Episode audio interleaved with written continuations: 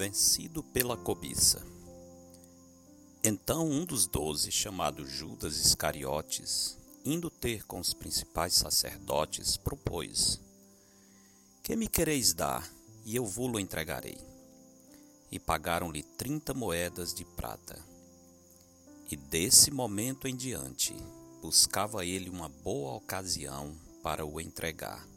Mateus 26, 14 a 16. A palavra de Deus fala bastante sobre o poder da cobiça.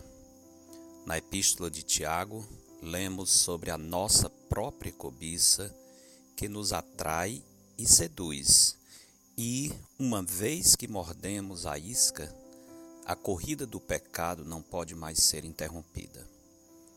O nosso texto fala de Judas Iscariotes, o exemplo máximo de cobiça material de que se tem notícia na história humana.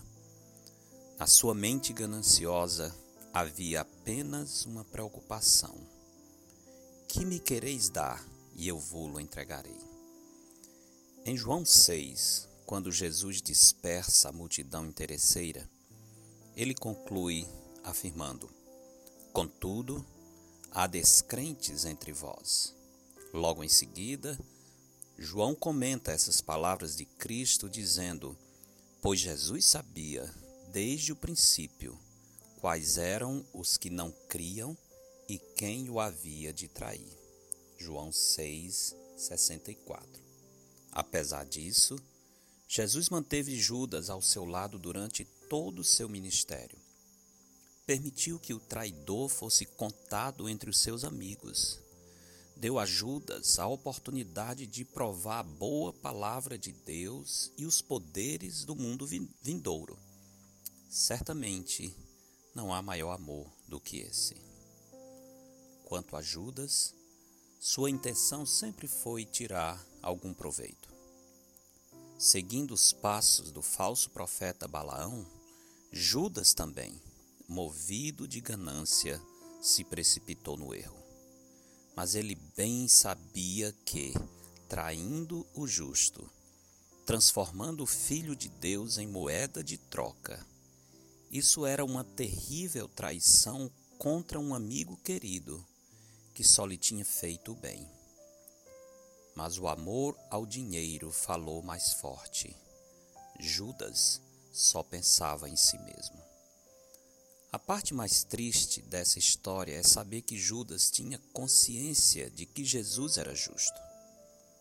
Com seu pacto de traição, ele não imaginava que o final seria a morte do Senhor.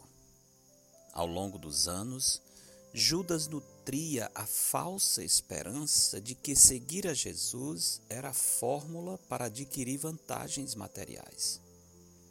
Mesmo sendo advertido quanto à loucura de ajuntar tesouros neste mundo, Judas não tinha o menor interesse nos tesouros celestes. Ele era imediatista e usurário.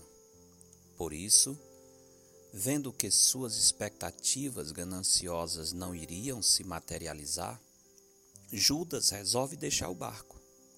Mas, antes, tenta lucrar alguma coisa. Talvez, na sua mente maligna, estivesse pensando: perdi três anos da minha vida seguindo a Jesus. Ele não destruiu os romanos, nem estabeleceu um reino visível e imponente.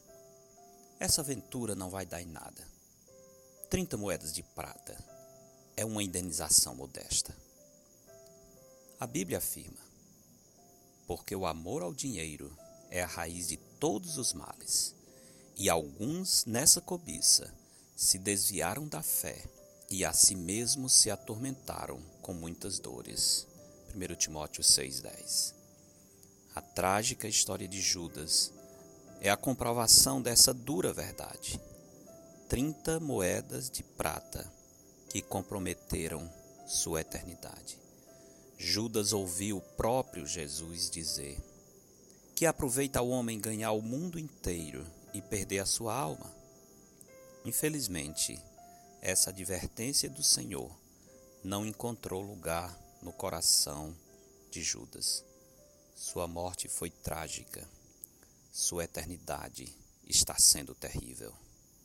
O proveito foi pequeno, a perda imensurável.